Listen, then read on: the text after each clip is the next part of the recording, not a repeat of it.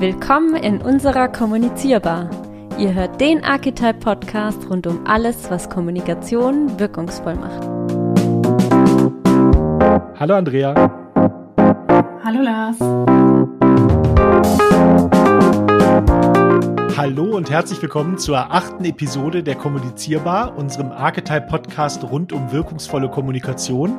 Und wir sind äh, zurück aus der Sommerpause. Wie fühlt es sich an, Andrea? Ich freue mich sehr.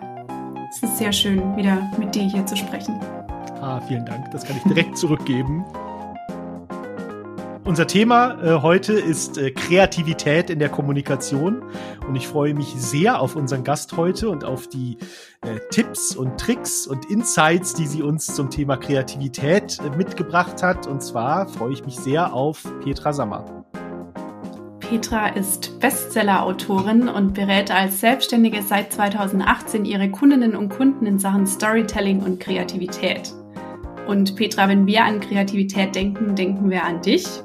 Herzlich willkommen in der Kommunizierbar.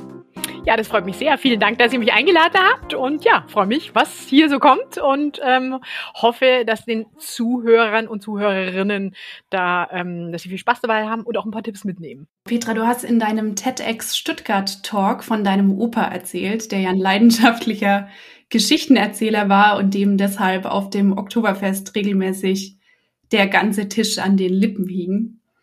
Und seine Kreativität hat ja dann, wie du erzählt hast, auch so ein bisschen auf dich abgefärbt.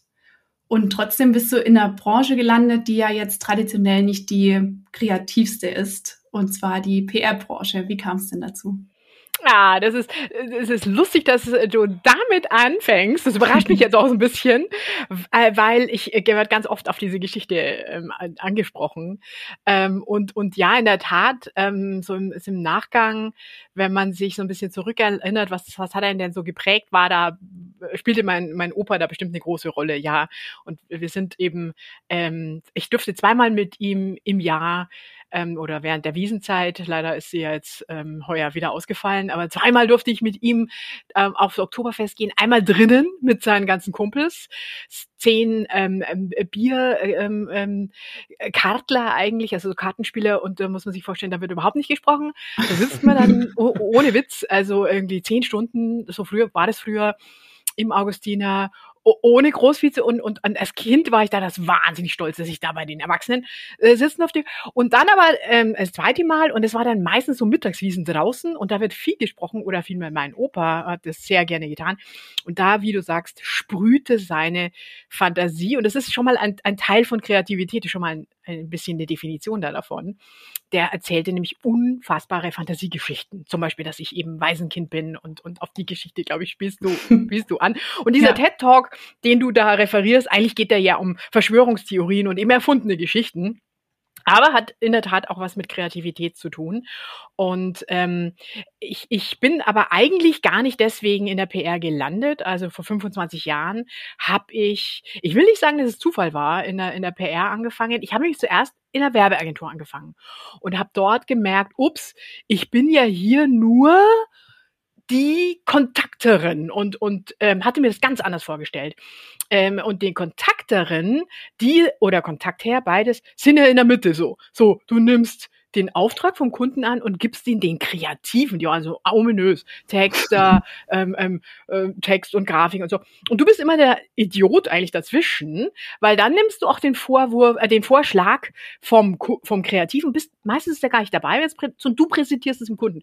Kassierst dann die ganze Schelte, fällt uns nicht so hm, ein bisschen an, und dann gehst du wieder zurück zu diesen tollen Kreativen und erzählst, ah, Kunde willst doch nicht rot, der will grün. Und dann holst du dir da auch wieder den Anschiss ab bist immer so, und bei, bei der Rechnung dann das Gleiche, also bist immer so dazwischen.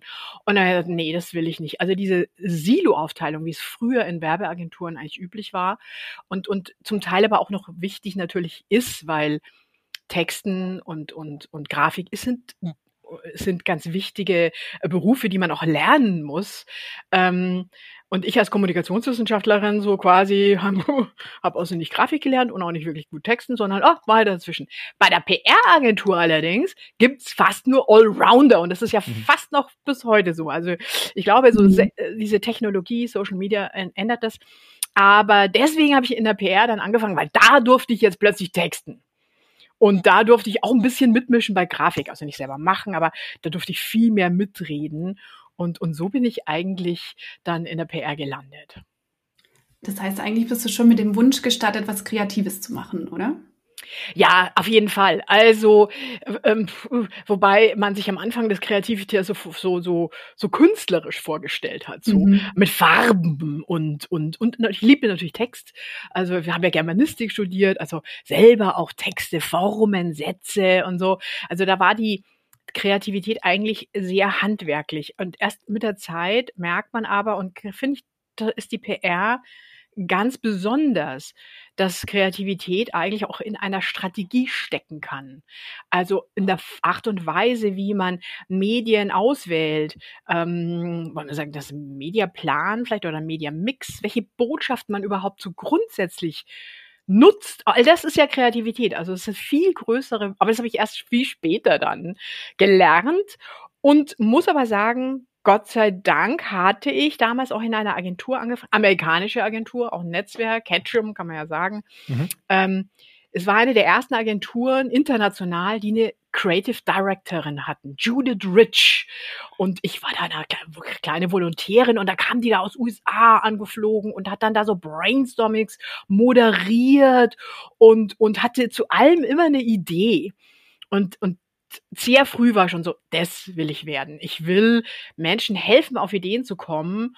Und zwar nicht in der Form, uh, machen wir es jetzt rot oder grün, also in der gestalterischen, sondern was ist die Grundidee in der Kampagne? Was ist die Strategie da dahinter?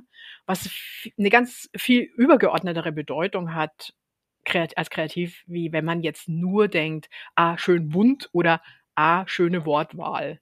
Mhm das ist ein guter Übergang, weil dann können wir ja vielleicht erstmal darüber reden, was Kreativität überhaupt ist. Du hast eben schon bei der Geschichte äh, von deinem Opa ja schon so eine erste ähm, kleine äh, Definition oder eine, eine Hinführung zu einer Definition äh, genannt, was du unter Kreativität verstehst. Ähm, was man ja so im Digitalen äh, macht, ist ja immer bei Wikipedia gucken. Was sagt denn Wikipedia zu einem bestimmten Begriff? Und bei Kreativität steht in Wiki Wikipedia, Kreativität ist die Fähigkeit, etwas zu erschaffen, was neu oder originell und dabei nützlich oder brauchbar ist.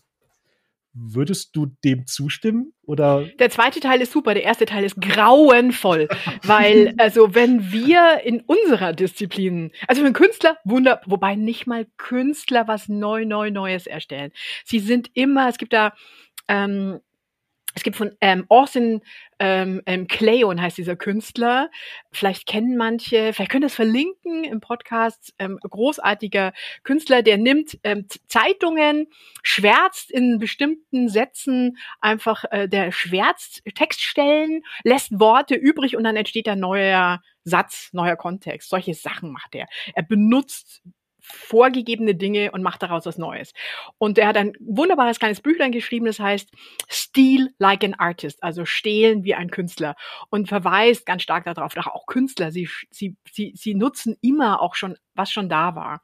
Und wir jetzt, wo wir so Gebrauchs, wir machen ja keine Kunst, Gebrauchskreativität machen, ähm, wenn wir mit dem Anspruch in, in eine Ideenfindung, Ideation oder in Brainstorming, was auch immer für Techniken man verwendet, reingehen und sagst, es muss das allerneueste sein. Nageln, so wie Wikipedia das da sagt. Und ich glaube, wie viele Menschen schon auch kreativ Kreativität definieren würden, so ist was Neues.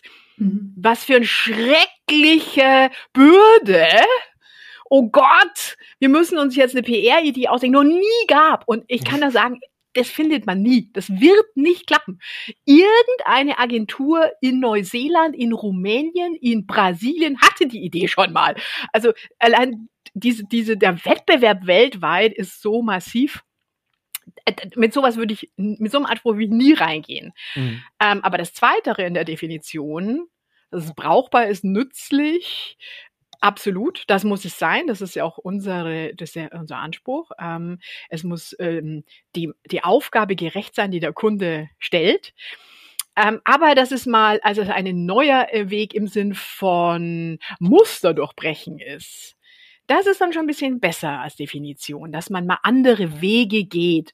Aber dabei kann man auch zwei alte Wege nehmen und die neu kombinieren. Also wir sind im 21. Jahrhundert, das ist das Zeitalter von Remix, von Mashups. Also das ist ein ganz wichtiges ähm, Bauprinzip von Kreativität heute.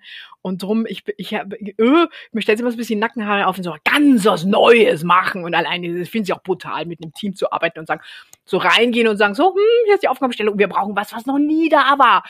Ich glaube, da ist erstmal Stille im Raum. Mhm. und alle sind geschockt. Und, und, so ist es eben auch nicht. Ja. Also gerne, also ich würde auch nie sowieso, kommen wir vielleicht ja dann nachher nochmal drauf, in eine Brainstorming oder in so eine Session gehen.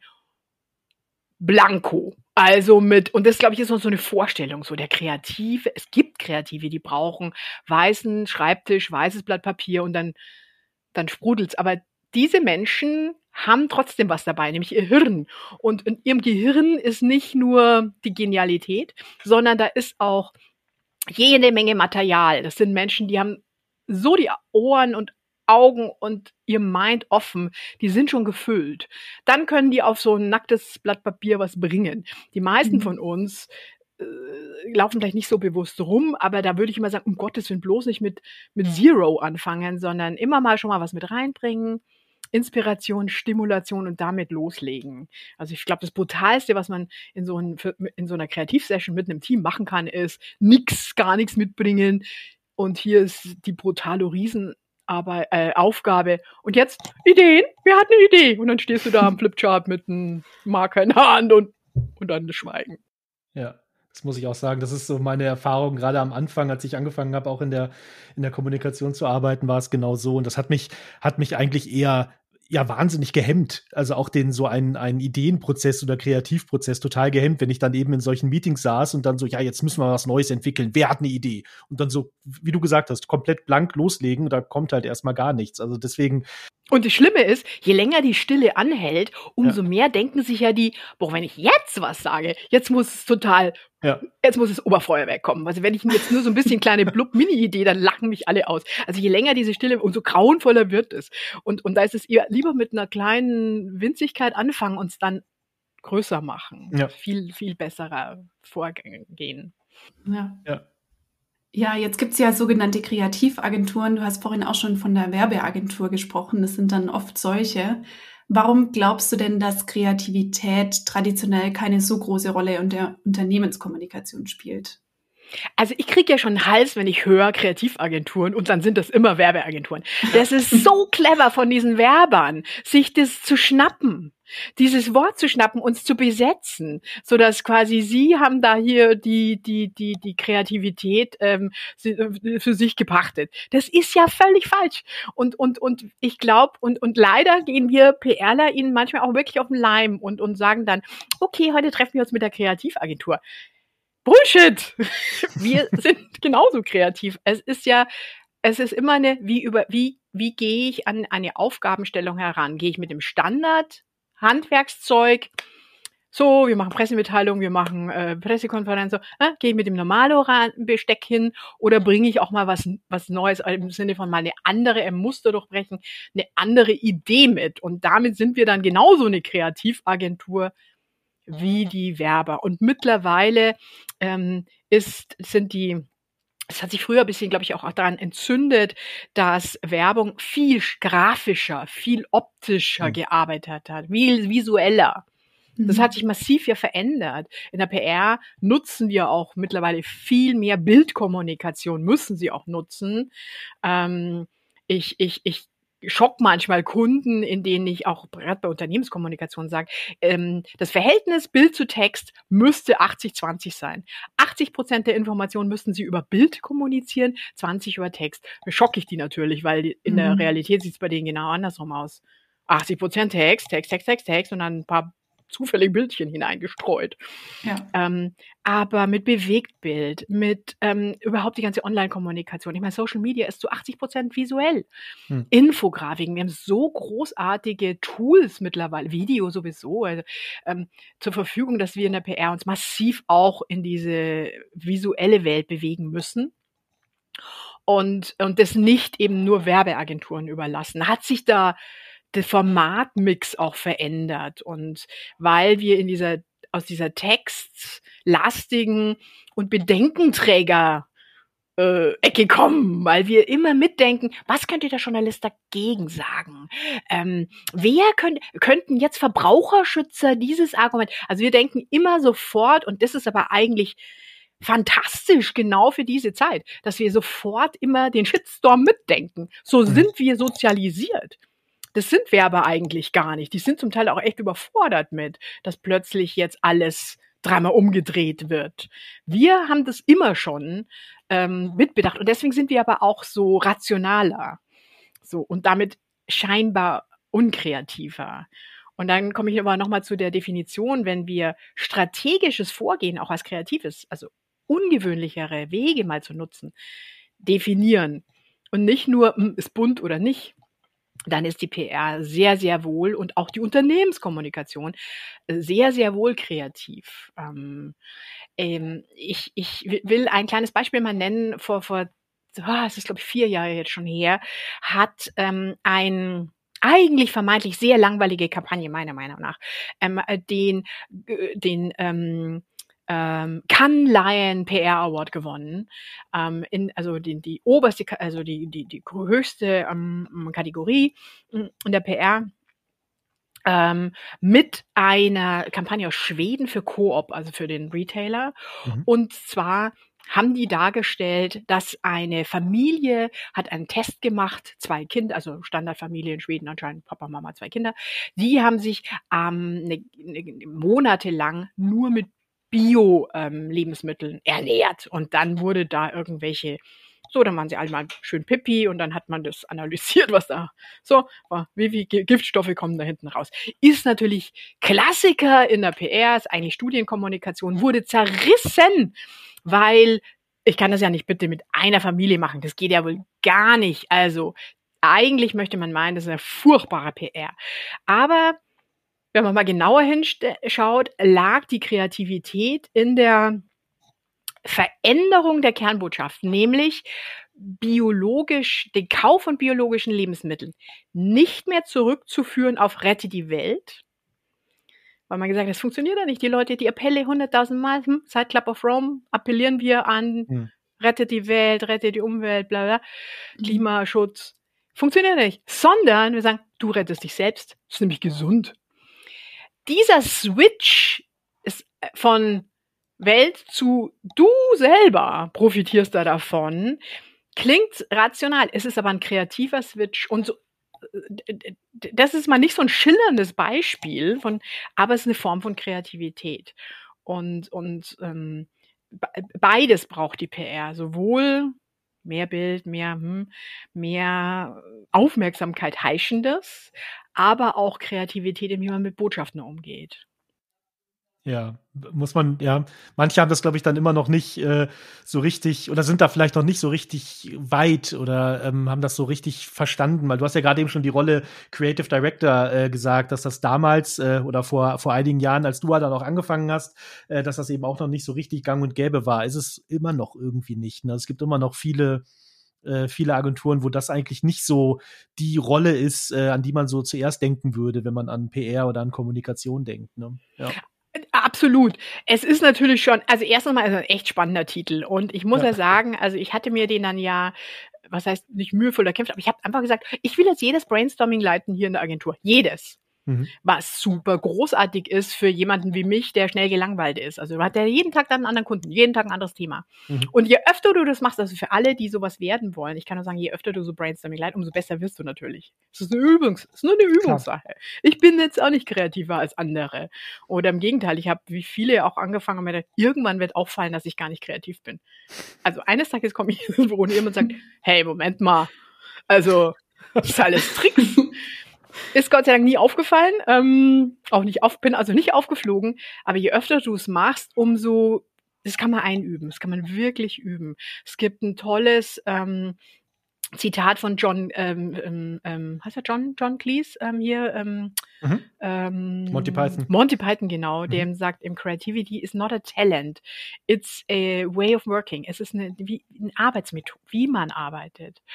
Und ähm, aber so ein, so ein Titel zu verleihen, ist ein echt cleveres Marketing-Trick, weil plötzlich bist du, hast ja den Titel Kreativer, du kommst in ein Kundenmeeting rein, Kunde schaut dich an, boah, jetzt kommt die Kreative rein ja. Wow. Und ähm, auch nochmal zurück zu einem alten ähm, PR, äh, ähm, Modell in Werbeagenturen, wo die wirklich die Kreativdirektoren früher massiv gehypt waren. Sie wurden weggehalten auch von Kunden so. Also der ist ganz selten, hat der oder die Zeit. Heute kriegen sie eine halbe Stunde, das wäre wie eine Audienz. Und plötzlich war diese Stunde auch viel mehr wertig. Also das ist eine, auch, ein, auch ein genialer Trick. Der Nachteil dieses Modells allerdings ist, dass sich das, und, und das komme ich wieder zurück zu dieser Silo-Arbeit, die für, für klassische, wie, wie man früher in, in der äh, Werbeagenturen schon gearbeitet hat, jeder bleibt bei seinem Gewerk. Plötzlich hast du jemanden, der hat diese Kreativität gepackt. Alle anderen können sagen, hm, das macht er oder sie schon, muss ich nicht. Das, das, das ist natürlich nicht gut, weil in einer Agentur, und das ist in der Werbeagentur wie in der PR-Agentur, jeder ist aufgefordert, kreativ zu sein und, und kann das nicht einfach abladen, so, hm, jetzt kommt der oder die rein und wird schon richten. Der mhm. eigentliche, mhm. der eigentliche, vielleicht das noch, der eigentliche Job aber eines Kreativdirectors ist gar nicht auf die Ideen zu kommen.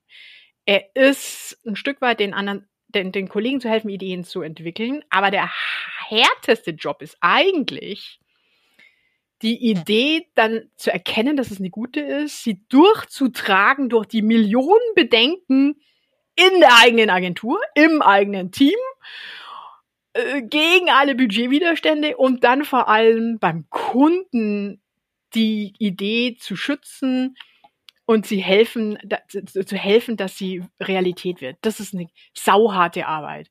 Also dieses, diese, dieses Beschützertum und eine Idee zu entfalten dann auch, aber sie vor allem gegen all diese Widerstände. Wie viele Ideen schaffen es gar nicht raus aus so einem Brainstorming-Raum, ja? Millionen. aber eine davon, und da ein guter Creative Director erkennt das Potenzial einer guten Idee, aber dann hilft er durch unendlich viele Meetings und Besprechungen und Bedenken, dass das wirklich, dass es zum Kunden schafft und dass der Kunde es dann auch kauft und auch dementsprechend und, und mit möglichst wenig Kompromissen dann auch ähm, ähm, zum Leben erweckt. Ja, du, Du, du bietest immer gute Übergänge, muss ich sagen, weil das sind jetzt genau zwei Dinge, die du gerade erwähnt ja. hast, die wir jetzt in dem im nächsten äh, ansprechen wollen. Das eine ist, wir wollen noch konkreter werden und das zweite, wo wir danach dann drauf eingehen, ist das Ideen verkaufen. Aber fangen wir erstmal mit dem, äh, vielleicht mal so ein bisschen konkreter, wie die Ideen überhaupt entstanden. Fangen wir damit mal an, nicht wahr, Andrea? Genau, bei uns bei Archetype, das ist ein ganz schönes Beispiel. Wir haben keinen Creative Director, bei uns sind alle kreativ. Und ich kann mich noch erinnern, damals, als ich angefangen habe, noch bei Text 100 wurde gerade unser Büro renoviert. Und den ersten Tag im Büro, das war dann ein Freitag, hatten wir direkt ein Training mit dir. Und in diesem Training ging es darum, wie wir einen Prozess entwickeln können, um auf kreative Ideen zu kommen. Was können denn jetzt sowohl einzelne Kommunikatorinnen und Kommunikatoren als auch Agenturen tun, um kreativer zu werden? Also wie und wo fängt man denn an? Also ich würde mal zwei Sachen ähm, auf jeden Fall nennen. Der erste ist mh, hm, sich umgucken. Also ich, ich habe oft den Eindruck, dass ähm, wir, klar, da mal mach, guck mal online ein bisschen auf Werben und verkaufen, was die anderen so machen und so. Aber äh, wenn man mal tiefer reingeht, Kollegen und Kolleginnen beschäftigen sich oft viel zu wenig und, und mit existierenden Kampagnen, schauen sich genau an, warum ist, warum ist eine Kampagne wirklich gut was sind die, was sind die Ingredienzien und, und füllen quasi so ihr Hirn und ihre, ihr kreatives Gefäß mit kreativen Ideen. Und, und damit meine ich nochmal auf dieses Steal Like an Artist von, von Austin Kleon. Nicht, ich meine nicht, dass man dann eine Kampagne eins zu eins kopiert, aber indem man viel sieht, ähm, kopiert, kopiert man nicht nur, sondern kombiniert vielleicht neu. Also je mehr man sich wirklich intensiv auseinandersetzt mit, und es müssen, und idealerweise nicht Kampagnen immer aus der gleichen Branche. So, wenn jemand in Healthcare ist, bitte nicht nur Healthcare-Kampagnen anschauen. Ja, ich weiß, jetzt kommt gleich wieder bei allen Healthcare-Kollegen, ah, wir haben Heilmittelwerbegesetz, das geht bei uns nicht.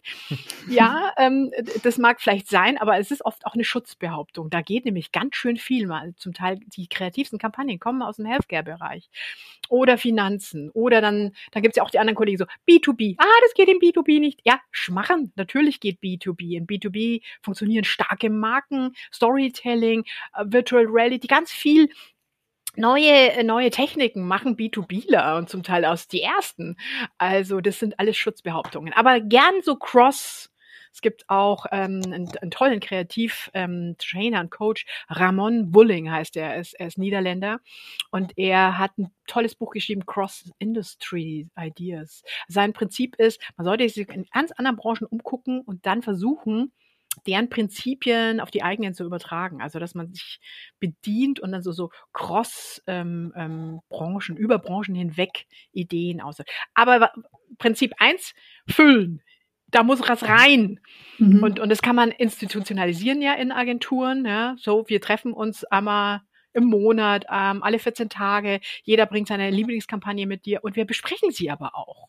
Oder wir sagen auch, finde ich blöd oder finde ich, finde ich gut ähm, dieses, dieses qualifiziert ähm, Feedback geben, dass man sich selber auch trainiert im was, was ist gut, was ist schlecht. Mhm. Äh, bis hin zu vielleicht sogar, und ich hätte und es äh, Plussing nennt man es bei Pixar, die machen ja jeden Morgen, ähm, schauen sich die die Arbeit vom Vortag an, und zwar das ganze Team zusammen. Und jeder soll bitte Kritik üben. Aber, jetzt kommt das Amerikanische. Äh, aber kann, da kann man echt lernen von den Amis, weil, weil wir Deutschen, wir, wir lieben ja, ein Pro, wenn wir ein Projekt lieben, dann kritisieren wir es. Also wenn wir nichts sagen, ist ganz schlimm.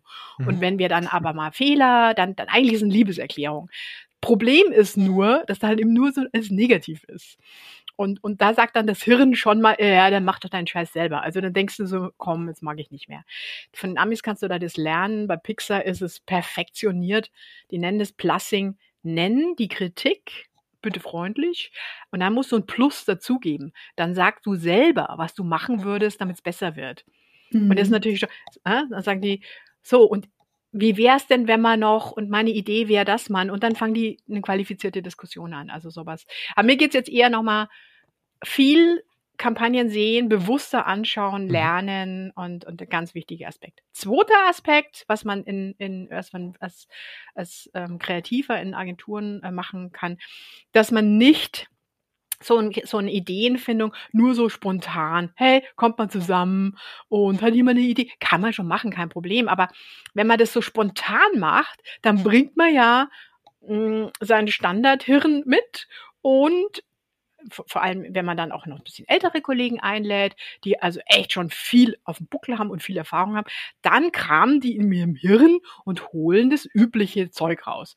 Und, und weil die sagen, hat schon mal funktioniert, nenne ich es jetzt gleich nochmal. Hey, lass uns eine Foto-Challenge machen, was mit Facebook, ähm, so Standardzeug halt. Mhm. Klar, weil das ist ja, was wir da im Hirn so drin haben. Weil also ein guter Kreativprozess muss auch gut vorbereitet sein. Er muss, es muss, er, man muss was Irritierendes für die Kollegen mitbringen.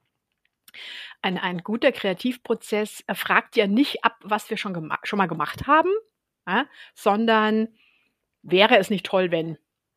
Oder ich, also das krasseste, was ich ja mal erlebt habe, war hm, auch wieder USA. Hm, muss ich, ich bin natürlich geprägter davon, aber die machen halt auch geile Sachen zwei parallele Brainstormings, gut, in so einer großen Agentur kann man das ja auch leisten, jeweils mit sechs, sieben Leuten, haben die parallel brainstormen lassen zu einer Wodka-Marke. Berühmte Wodka-Marke, ich sage jetzt mal nichts.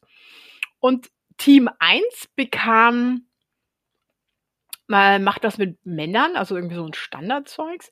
Team 2, ich war in Team 2, macht was mit Megatrend Wellness und Healthcare. Also wir sind ja jetzt Klar. im Zeitalter von Gesundheit und so. Also, was? Hallo, Wodka? Hey, habt ihr da was nicht mitgekriegt? Das ist voll, voll ungesundes Zeug.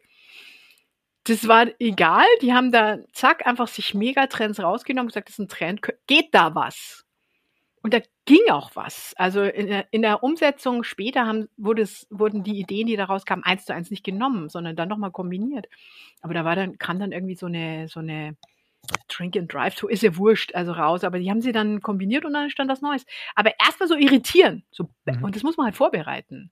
Ja, also, weil wenn du einfach so reingehst, kommt halt das normale Zeug. Also, sich, sich informieren, sich fit halten, umgucken, seinen eigenen persönlichen Speicher da füllen und gleichzeitig aber dann mit Kollegen ähm, was brainstormen oder Kolleginnen, die und sich da irritieren auch mal lassen, aus der Routine rausreißen. Das sind zwei ganz wichtige Prinzipien. Ganz egal, mhm. was für, was für Techniken man da so wirklich konkret anwendet. Aber das sind, das sind, und wenn du, wenn du mit solchen Leuten arbeitest, da, da brauchst du fast gar keine Techniken, weil die sprudeln ja dann gleich los. Du musst halt nur irgendwie was Irritierendes da reinbringen und dann, ja. dann legen die los. Das finde ich bei uns auch immer bei den Brainstormings. Man ist dann ja in verschiedenen kleinen Grüppchen zusammen und so erst denkt man so, oh, die Kollegin denkt vielleicht ja. total analytisch und wie soll das funktionieren, aber dann am Ende hat man eine mega Idee, weil man irgendwie ja irritiert wird durch den Auftrag. Das macht dann immer richtig Spaß. Total. Und dieses, wie du sagst, dieses Offensein. Mhm. Also das ist, glaube ich, von der Haltung her, dass man das auch mal im Team, ähm, dass man das auch mal ausspricht. Man sagt, das ist nämlich das, was, was Alex Osborne hier, der Erfinder von dem Brainstorming, meint ja mit, ich glaube, es ist Regel 2 und alle hassen eigentlich Regel 2. Jede Idee zählt. Warum hassen wir die? Gerade wir Deutschen hassen die, weil, hey, da kommt ja echt viel Bullshit, ne? Da kommt ja echt viel mhm. Schmarrn. Und das soll ich jetzt einfach akzeptieren? Hallo? Ist ja gar nicht wert, dass du es aufschreibst. Das ist doch völlig Blödsinn. Das ist außerhalb Budget, außerhalb Strategie. Da, da, da. Das hat der aber nicht gemeint. Der hat nicht gemeint, äh, alles muss man aufschreiben. Sondern der hat gemeint, offen bleiben und immer, und jetzt mal so wie die Pixar Plussing, so, ist Bullshit. Aber wenn ich das so ein bisschen drehe, dann könnte was draus werden. Dieses, oder, oh, das ist voll rational, was die da bringt. Hey, aber wenn man das so ein bisschen dreht, was die da bringen, cool, da, da geht noch was anderes, da geht noch mehr. Mhm. Diese Offenheit, die ist entscheidend und das hat der eigentlich gemeint. Und das meint er auch mit dieser positiven Attitüde in einem Brainstorming. Und ähm, das, das gibt es ja auch in Studien nachgewiesen, dass wenn du immer sagst, nö, nö, nö, nö, dann verstopfen oder blockieren die Synapsen im Hirn. Ja, du hast keine Lust mehr weiterzudenken. Wenn du einmal sagst, super, weiter, cool, gut, ja, genau, können wir noch was draufsetzen, können wir noch, dann bleiben deine Synapsen aktiv und offen. Ähm, das ist mit, mit alle Ideen zählen gemeint. Mhm. Ein Ergebnis von den äh, Workshops, die du auch, Andrea, erwähnt hattest, die wir mit dir gemacht haben, äh, Petra, ist ja, dass wir jetzt so sozusagen so eine offizielle Rolle haben von diesen äh, Facilitator, die halt mhm. äh, durch den Kreativprozess, durch die Brainstormings oder welchen, welchen Prozess wir auch immer dann äh, haben für bestimmte Ideenfindungen dann durchführen.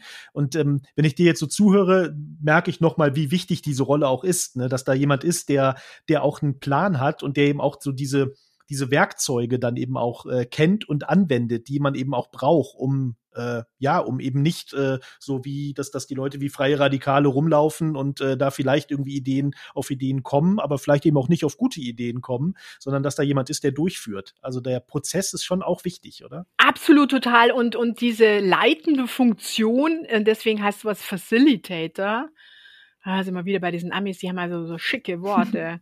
ähm, ähm, das ist ja eh irgendwie so, wir lieben ja diese Anglizismen. Ne? Also gerade wird doch diskutiert, ob das Ende aller Corona-Maßnahmen das ein Freedom Day, Freedom weil die Day. Engländer das so nennen. Und man denkt so, das bitte nennt ihr nicht Freedom Day, bitte, bitte nicht.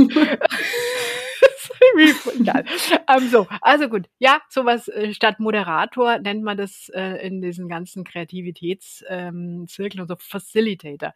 Und das ist eben eine Person, die echt viele Aufgaben hat, aber wenn, wenn John Cleese schon sagt, hey, das ist nicht einfach so ein, ist nicht Zufall und nicht Talent, sondern es ist Way of Working, also es ist ein Prozess, braucht auch einen, der diesen Prozess halt leitet. Und, und so ein Facilitator und das, manche Creative Director übernehmen eben genau so eine Rolle, aber das kann eigentlich jeder. Je öfter du es machst, umso besser. Du machst dir vorher als Facilitator einfach Gedanken. Und zwar was genau soll jetzt gebrainstormt werden? Da, da mangelt es ja oft schon, ne? Wir kriegen da so ein fettes Briefing äh, vom Kunden ehrlich gesagt, der Kunde hat sich vielleicht auch noch gar nicht so richtig Gedanken gemacht, was er so haben will. Schreibt da mal alles rein. Ähm, und, und, dann, und dann knallst du in, in dem Brain, nächsten Brainstorming deinen Kollegen das, dieses Briefing auf den Tisch. Da, das, das, das bringt nichts, sondern ähm, du brauchst jemanden, äh, super wäre es, man nennt es ja dann Creative Brief, also ein Kurzfassung, in dem wirklich auch in normalen Worten beschrieben wird, was suchen wir denn jetzt? Und nicht in diesem abgehobenen oft äh, Corporate Speech, was ja Firmen gerne in so, in so Kundenbriefings so reinschreiben, so, so ähm, verklausuliert und Nominalstil. Am Ende brauchen wir doch eigentlich nur eine gute Idee, um irgendwie eine total gestresste Mutter zu, über, also zu überzeugen, XY zu kaufen ähm, die aber gar nicht, gar keine Zeit hat, weil Kind schreit hier und, und sie ist, sie ist, äh, keine Ahnung, alleinerziehend, hat eigentlich noch einen Job, whatever. Ähm, solche solche, solche ganz normalen Umstände sind ja oft ganz komplex mit Personas und was auch immer. So, äh, so ein guter Facilitator kürzt so ein Briefing erstmal aufs Wesentliche ein. Und, und das Wesentliche ist nicht nur, ist die Zielgruppe, die Aufgabe, das ist das Produkt, sondern auch, ah, und hier gibt's so zwei, drei Anknüpfungspunkte, mit denen könnten wir Stress, ja, Mama hätte gern mal eine halbe Stunde für sich alleine. Können wir mit dieser halben Stunde für sich Ruhe mal was machen? Also wo, wo, wo du als, als guter Facilitator so ein so ein paar Insights, ne, so, so ein anderer so toller Begriff, oder ein paar Aspekte rauspickt, mit denen das Team mal loslegen kann.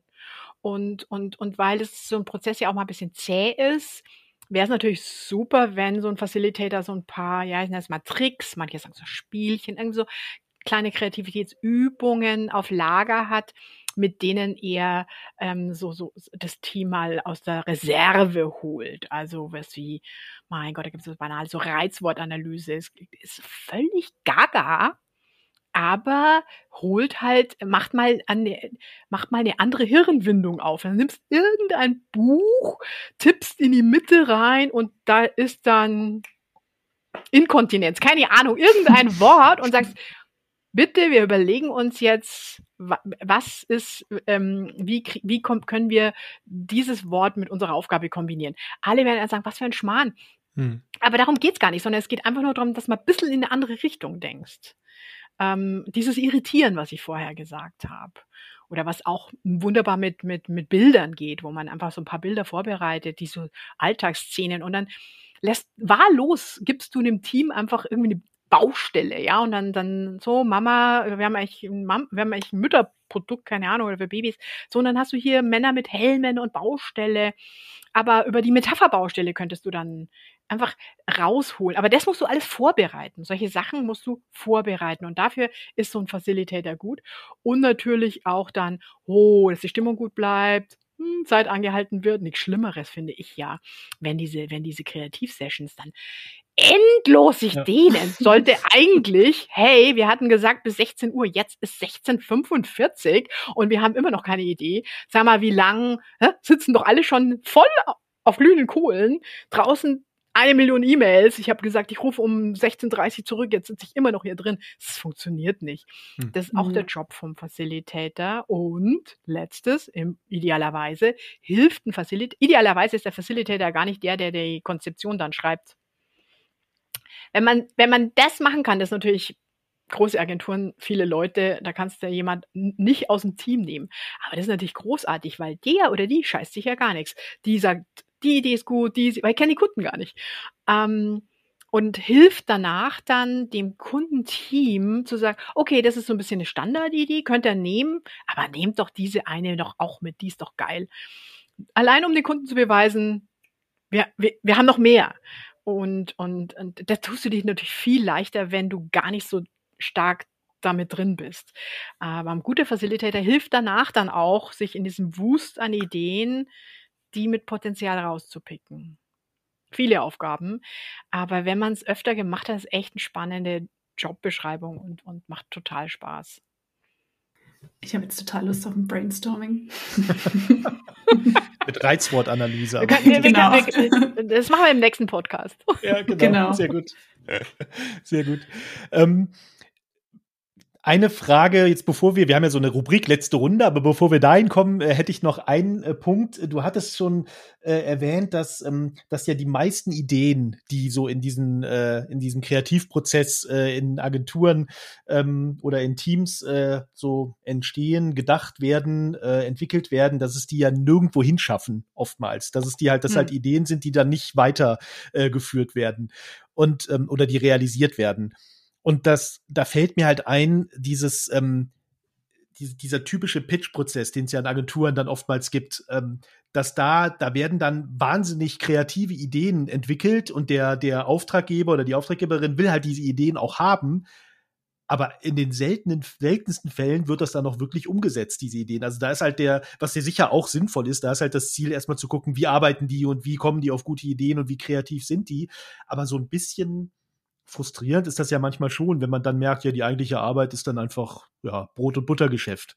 Wie ähm, überzeugt man denn äh, Kunden davon, vielleicht mal einen anderen Weg zu gehen und mal eben diese tolle kreative Idee auch wirklich umzusetzen? Also als erstes will ich noch mal kurz unsere Kommunikationsbranche ein bisschen entzaubern, weil das gehört zu unserem Job, dass wir Kunden begeistern mit Ideen, Skizzen und dann machen sie das Übliche. Mhm. Und, und das gehört auch zum Einkaufsprozess der Kunden. Sie wollen sehen, welche, welches Potenzial hat das Team, wie ist es begeisterungsfähig. Mh, hm, ähm, aber letztendlich brauchen wir dann so Standardsachen. Es, es, es, es, es, es, es ist furchtbar, ähm, aber es, das wird sich nicht ändern und, und, und so ist ein Pitch-Prozess eigentlich. Also da will ich, ich will im Pitch sehen, haben die kreatives Potenzial, aber und haben sie Umsetzungsstärke. Beides will ich, prüfe ich ab. Und, und je, je, ja, ihr seid ja auch tolle Netzwerkagentur. Ich meine, weil je größer die Agenturen, umso klarer ist, dass sie Umsetzungsstärke haben, sonst hätten sie die Größe ja gar nicht. Ähm, und da hinten kommt dann irgendein Preis raus. Ja, auch wichtig, aber eigentlich will ich dann vor allem sehen, sind das, sind das pfiffige Leute, wie man vielleicht früher mal so gesagt hat, sind die, haben's die drauf jetzt, ähm, so. Ähm, also nur die wenigsten, wenn, wenn da Kreativität eingefordert ist in, in, in Pitch-Präsentationen, kaufen dann auch wirklich diese, diese, diese Idee. Und, und ich muss aber auch mal sagen, Gott sei Dank manchmal ja auch, weil, ja. oh Gott, wenn ich mir vorstellen würde, manche Ideen, die man da präsentiert hat, umsetzen hätte müssen. Was für, was für eine Arbeit und welcher Kampf. nicht, dass ich, also ich würde nicht, ich will behaupten, dass ich noch nie was präsentiert habe, noch nie, doch, doch, doch einmal. Oh Gott, das ist 100 Jahre her. Oh, da war ich, glaube ich, da war ich aber Juniorberaterin. Da hat unsere damalige Chefin irgendwie, glaube ich, David Copperfield verkauft. Also, den würde man da Wahnsinn. Gott sei Dank und, und am Ende waren es dann die Weather Girls, die dann engagiert wurden. Fast. Fast, genau. Egal. Ähm, so, aber das hat ja auch ein bisschen was Gutes, nicht alles umgesetzt wird und das man stimmt. dann Standardsachen machen kann. Aber Nein, es haben ganz viele Ideen, müssen weitergetragen werden. Und da will ich mal ähm, zwei Prinzipien nennen. Ich glaube, wir machen, wir machen oft den Fehler, dass wir sind von unserer Idee so begeistert und gehen da so rein, voll Enthusiasmus. Und gegenüber sitzt dann jemand und der oder die sagt dann, aber ich kann mir es nicht vorstellen. Mhm. Und, und dann bricht in dir ja irgendein Herzchen. Und ähm, aus der Psychologie gibt es eigentlich zwei Reaktionen, die man dann beobachten kann. Das ist äh, kla klassisches Gefahrenverhalten, ähm, Flucht oder Kampf. Also entweder flüchten wir dann, ziehen uns zurück und sagen, mal, wenn die so doof ist, Entschuldigung, es ist doch völlig klar, so eine geile Idee, das muss man doch sehen. Nee, dann lassen wir es, ne, dann halt nicht, ne? Dann, und dann zack, bist du weg. Mhm. Oder Kampf und du schmeißt dich voll rein und erzählst dasselbe, was du gerade vorher schon mal erzählt hast, nur schneller. Also nochmal. und beim Kunden passiert dann das doppelter Widerstand weil die quatscht mich jetzt da rein. Also das, das ist, das ist äh, ganz klassischer Mechanismus. Und ähm, also beides ist natürlich schade. Also Rückzug ist schade und dieser irrsinnige Kampf ist auch schade. Also wichtig in sowas ist erstmal so innehalten. Ähm, und nochmal vielleicht kurz nochmal auch überlegen oder vorher schon überlegen, was ist der Kern der Idee? Was muss ich wirklich verteidigen? Und wo kann ich, ähm, wo kann ich äh, Veränderungen zulassen? Und wichtiger ist dann eher nochmal wirklich nochmal versuchen, mit dem Kunden zu ergründen. Das ist natürlich jetzt, wenn eine Diskussion zustande kommt, so was anderes wie mal. es gab mal, es gibt ein wunderbares Buch von, boah, weiß ich jetzt gar nicht, ein Manager von Omnicom, der hat ein Buch geschrieben ähm, über to become second oder sowas. Also weil oft kriegt man ja dann nach dem Pitch immer, sie waren Zweiter. Ja. Wenn wahrscheinlich äh, fünf in der Auswahl waren, sind vier Zweiter geworden. Und also, äh, um es halt ein bisschen abzumildern, also Zweiter ist Loser. Ähm, aber wenn man, wenn man argumentieren kann, sollte man nochmal versuchen zu ergründen, was ist wirklich das Problem hier? Und oft ist ein Problem, dass der Gegenüber nicht nur die Idee, ich, ich kann sie mir nicht vorstellen, sondern es als wahnsinnig schwer empfindet, es seinem Boss oder seiner Chefin weiter zu verkaufen. Wir haben es ja oft mit mittlerer Management-Ebene zu tun. Oder auch ein CM, also auch ein ähm, Chief Marketing Officer oder ähm, ein Vorstand, ähm, ein Pressesprecher muss es mit dem CEO besprechen. Also er muss es eine Ebene höher tragen und er sieht keinerlei Möglichkeit, das seinem Boss oder seiner, seiner Chefin zu verklickern. Und, und da zu überlegen, welche Hilfestellung kann ich geben, dass sie das innerhalb ihres Unternehmens weitertragen können, das hilft schon mal, ist schon mal ein ganz entscheidender Schritt. Und da gibt es verschiedene Tricks. Ein Trick oder eine Hilfestellung ist allein schon die Herleitung. Wie kam man auf die Idee? Man hat diese Ausführungen vielleicht ähm, ähm, von, boah, keine Ahnung, Andy Warhol hat da und da damals das und das schon gemahlen. Hier so ist so eine ähnliche Ausgestaltung. Oder ähm, bei dem World Economic Forum, die haben auch schon mal den Switch gemacht einer, einer eine, Auf, eine, einer Botschaft von A nach B, genau den gleichen Switch haben, würden wir auch vorschlagen. Also, dass man die Inspirationsquellen zum Beispiel nennt und wenn die namhaft sind oder repräsentativ, oh, wir machen die gleiche Strategie wie World Economic Forum, cool, das kann ich meinem Chef vermitteln. Ähm, ein zweiter Aspekt ist, es, es erscheint ja oft zu riskant. Risiko rausnehmen. Das heißt, sowas wie, wir haben das schon mal gemacht, also Teile davon, hat super funktioniert hier. Bei Ihnen würden wir es ein bisschen, wir haben nämlich daraus gelernt, bei Ihnen würden wir es ein bisschen justieren und so und so und so machen. Also das, für gefühltes Risiko rausnehmen und oder wirklich auch und ähm, oft präsentieren wir ja dann schon auch mal sowas wie Projektpläne und und oft finde ich präsentieren wir die ein bisschen falsch. Also nur in, der, in dem, als Mechanismus am Schluss dann nochmal, ach so und so würden wir loslegen, bam, bam, bam, und in zwei Monaten und in drei Monaten, um damit dokumentieren wir, dass wir sowas können. Wir können die Prozesse.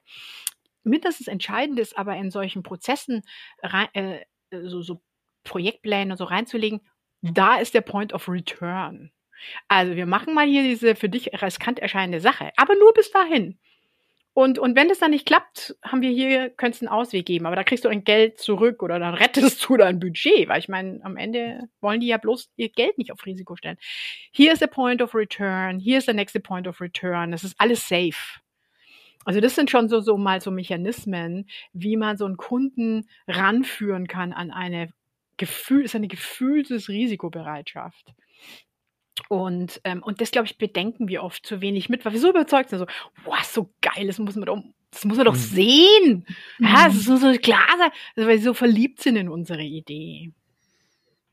Und, und äh, da sich nochmal, vorher nochmal ähm, innerhalb so, uh, das Kunde könnte an der und der Stelle, no, und, und wie kann ich ihm helfen, das zu überwinden? Cool, das sind super, super Ratschläge, weil ich glaube, mhm. dass, was da auch mitspielt, ist manchmal bei so, da gibt es dann eben so Teamdynamiken, dass halt das Team dann denkt, ja, unsere Idee ist doch super, wie kann man da, wie kann man das nicht gut finden? Ne? Und dann kommt halt der Reality-Check in, in der Präsentation. Vielleicht dann, ein ja. letzter Aspekt. Ich habe, also ich finde, äh, so Corona hat das was verändert bei uns und ich finde auch, äh, ähm, äh, klar, alle wollen jetzt, oh, es ist alles wieder wie vorher. Das ist es, glaube ich, nicht, oder es ist es natürlich nicht, aber auch der Kreativprozess hat sich, glaube ich, ganz stark da ein Stück weit verändert. Und zwei vielleicht am Schluss noch zwei Aspekte, die sich groß verändert haben. Ich, ich denke, die Zeiten der Big, Big Idea sind vielleicht vorbei. Also, wo man so alles auf eine Karte setzt, ähm, weil wir gelernt haben, die Welt ist wahnsinnig volatil. Morgen ist sie komplett anders. Und wenn ich alles auf eine Karte setze, dann ähm, setze ich ganz viel auf Risiko. Und ähm, diese, diese, diese Idee der Big Idea, das, das glaube ich, das könnte sich langsam aufweichen und lieber mit kleineren Schritten und kleinere Ideen eine Kampagne dann bestreiten oder eine, weil wir gelernt haben, diese was passieren kann, ne? wenn, wenn plötzlich sich, sich alles verändert. Und das Zweite ist, und das ist natürlich bitter, ähm, früher hätte ich gesagt, du musst dich verlieben in deine Idee und mit vollem Feuer in eine Präsentation reingehen und für sie kämpfen bis aufs Messer. Dann die Leidenschaft muss zu sehen sein von dem Kreativen. Ich würde davon heute abrücken und sagen, du musst offen bleiben, dass der Kunde gegenüber sitzt und sagt, ja, gestern hatten wir noch das Produkt XY, heute haben wir es nicht mehr. So, also das, die Welt auch, in, auch die Entscheidungen so schnell sich verändern, dass ein Briefing sich von heute auf morgen in Luft auflösen kann und dass du dann deiner geliebten Idee nicht zu lang nachhängst, sondern dass du dir Kraftreserven behältst und sagst, gut, dann machen wir was Neues. Oder was habe ich vielleicht aus dem Prozess gelernt, was kann ich jetzt nochmal davon anwenden, aber loszulassen. Ähm, das, glaube ich, hat sich schon stark verändert. Also was für uns als Kreative auch heißt mit Energiehaushalt bisschen anders umgehen, vielleicht wie, mhm. wie früher. Bisschen mhm. Reserve behalten. Gut, Andrea, ich glaube, es wird Zeit für die letzte Runde, oder? Genau, unsere Lieblingsrubrik, ist auch die einzigste.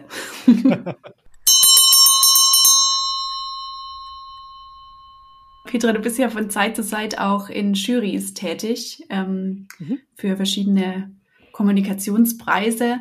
Was weckt denn deine sofortige Aufmerksamkeit? Was springt dir sofort ins Auge, wenn du eine Kampagne anschaust?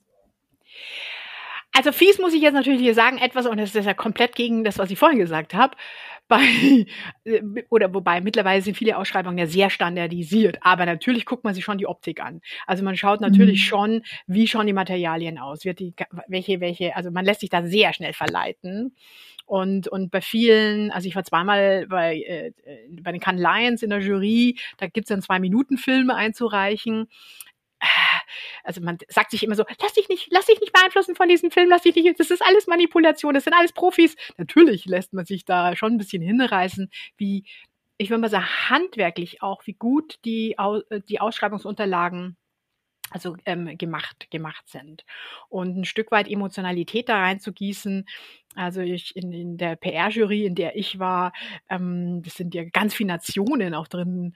Ähm, Gab es ähm, einen Kolumbianer und der hat, glaube ich, bei jedem zweiten Video, also vor, man schaut die Filme ja vorher an in vielen Awards-Shows und jetzt online läuft, hat man ja ganz viel Hausaufgabe und schaut das alles vorher an. Aber dann schaut man es man nochmal vielleicht mal an mit der Jury. Wenn's so, und dieser Kolumbianer hat, glaube ich, bei jedem zweiten Bett, I'm, I'm crying, I'm crying, don't show me this video again, I'm crying. Also das war wirklich ganz, ganz nah da am Wasser gebaut, also, weil, weil so viel Emotion. Und, und ich denke schon aber auch, und da komme ich jetzt mal zum Textlichen, ich ähm, ähm, achte schon drauf, ob ähm, ob man rauslesen kann, dass da auch eine Begeisterung für die Kampagne zu spüren ist, also eine gewisse Emotionalität rein zu texten und nicht nur ähm, die Standardsätze reinzunehmen. Und das Zweite, auf was ich achte, ist schon, an, äh, wo man mir klar reintextet, dass man ein Muster durchbrochen hat. Mhm. Also alle Marken in dieser Branche machen, hm, hm, deswegen haben wir uns entschlossen, hm, hm zu machen. Also äh, wirklich ist auch im Text zu markieren, wo ist der Anspruch, mal was anderes zu machen. Mhm. Nicht unbedingt neu, wie, wie schon am Anfang gesagt, ist unmöglich, aber bewusst sich für einen anderen Weg zu entscheiden, ähm, aus den und den Gründen, ähm, da, da achte ich sehr drauf oder versuche es selbst rauszulesen, weil das ist gerade bei Kreativ-Awards, das ist dann nochmal ein Unterschied, ob du ein Effi oder Clio, wo es dann auch wirklich um die Ergebnisse mhm. äh, bei sowas bitte nicht reinschreiben, and, and the Internet went crazy und, und, und dann explodierte das Internet. Das liest man einfach zu oft und das ist auch Quatsch. Ähm, ähm, ist noch nie passiert. ja, vor allem, ich meine, jetzt mit den Zahlen wird ja auch immer alles schwieriger. Ähm, sind das, sind das gekaufte, ja. äh, ist es Clickbait, macht das wirklich Sinn? Ja. Also das ist, das ist, das ist, aber jetzt nochmal zurück zu den Kreativ Awards. Dort gilt es raus, habt ihr mal was anderes gemacht wie normalerweise? Dann ist es, dann ist es Award verdächtig. Mhm. Also im Grunde dann eine der Dinge, was halt wirklich Kreativität ausmacht, was wir Absolut. jetzt bei dir gelernt haben. Dinge nicht unbedingt neu machen, nicht Neues, was nicht was Neues erfinden, sondern anders machen. Genau, und gerade jetzt nochmal der Jury, das muss man helfen, die Kampagne zu verstehen, sie nicht einfach nur zu beschreiben. Und das ist gar nicht so leicht, wenn man sie selber gemacht hat. Also oft ist da auch ja oft leichter, ähm, jemand anders es vielleicht schreiben zu lassen, weil der sieht und, und der kann es so schreiben, dass es ein Fremder versteht. Mhm. Also ich sehe ihn ganz oft in Ausschreibungen und denke, huh, das hat jetzt jemand getextet, die ist so drin in ihrem Ding, was ist denn jetzt hier wirklich Besonderes?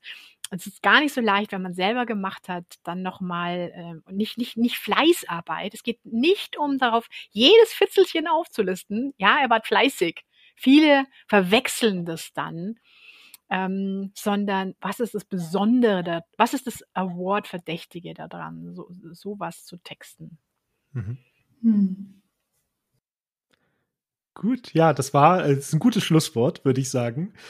Vielen Dank, Petra. Das hat äh, großen Spaß gemacht, von dir äh, zu hören, von deiner Erfahrung zu hören, auch von dir eben äh, zu lernen, was Kreativität ist, was Kreativität ausmacht. Und ich hoffe auch, dass äh, jetzt alle, die hier zuhören, auch äh, wirklich viel mitgenommen haben, auch viele Tipps mitgenommen haben.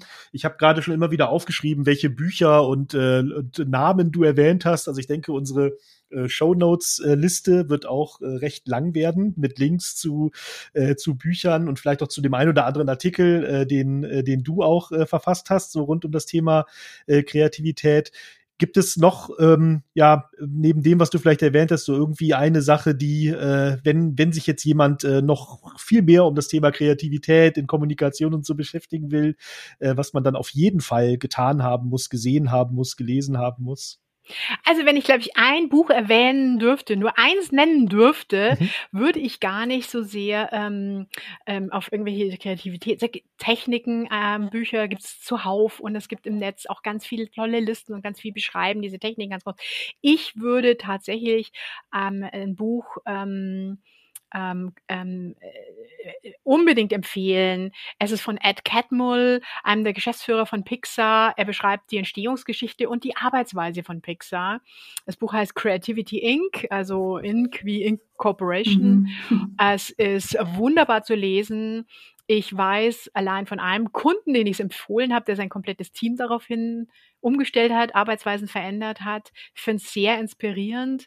Ähm, auch ja, sehr amerikanisch, aber ein bisschen was kann man sich daraus, glaube ich, auch in unserem Kulturkreis absolut ähm, abgucken. Und, ähm, und auch interessant, wie so, wie so eine Firma entsteht. Ähm, mittlerweile geschluckt vom Disney ähm, Konzern. Aber das Buch ist auch eine Argumentation, warum das so passiert ist. Und, und wie so eine kleine Firma jetzt dann doch äh, sich vorgenommen hat, diese große Firma zu inspirieren. Und es ist ihnen auch ja gelungen, was man an dem mhm. Erfolg von Frozen gern sofort sehen konnte. Ähm, und, und es war übrigens auch ein, ein, ich durfte für Pixar arbeiten bei einer meiner Kunden, sehr viel von denen gelernt. Also ganz, ganz großartiger, ganz großartige Arbeitsweise. Und dann möchte ich noch auf ein kleines Bonusmaterial vielleicht hinweisen, wenn, wenn ähm, ähm, ihr verlinkt ähm, gerade dieses Thema an anderen Ideen verkaufen. Ähm, ich habe so einen kleinen Ratgeber in der PDF zusammengefasst, wo man sich mal ein bisschen dem nähert, wie Kunden so ticken oder überhaupt Menschen ticken ja jeder verschieden und ähm, auf welche verschiedenen Profile man da trifft. Und dann muss man auch eine Idee zum Teil ja anders verpacken für die Analytiker rationaler, für die Express, äh, Expre ähm, ähm, ähm, ähm, ähm, Expressionisten, nicht Expressionisten, sondern ähm, die, die mehr aus sich rausgehen. Also muss, muss man so ein bisschen, wo kannst Extrovertierte. du Extrovertierte, genau. Mhm. Da muss man ein bisschen mit, hm, die muss man ein bisschen mit, wo kriegst du Applaus? Ja, für die Driver, für diese Entscheider, denen musst du was hinlegen, damit sie entscheiden können. Also da, da kann man vielleicht ja auch noch mal ein bisschen reingucken und sich inspirieren lassen, wie man dann eine Idee auch präsentiert danach, also für den nächsten Schritt. Super. Es lohnt sich in die Show Notes zu schauen dieses Mal. Natürlich immer, aber heute besonders. Ja, toll. Vielen Dank, Petra. Es hat, wie gesagt, großen Spaß gemacht. Und ähm, wir können auch, glaube ich, nur empfehlen, äh, dir auf äh, allen Plattformen, die es so gibt, äh, zu folgen und zu gucken, was du so auf LinkedIn, äh, auf deiner Webseite äh, so ähm, äh, veröffentlichst. Äh, das muss ich sagen, mir persönlich, mich persönlich inspiriert das auch immer sehr. Freut mich sehr. Vielen Dank, dass ich dabei äh, sein durfte. Und ähm, ja, können wir Erfolg wünschen jetzt auch für weitere Folgen. Freue mich schon auf die nächsten Podcast-Folgen. Tolle Themen. Dankeschön. Vielen Dank. Bis zum nächsten Mal. Tschüss. Tschüss. Tschüss. Wenn euch diese Episode gefallen hat, dann schaut auf unseren Social-Media-Kanälen vorbei, folgt diesem Podcast. Es gibt ihn auf allen gängigen Plattformen und schreibt uns. Wir freuen uns auf jeglichen Austausch mit euch.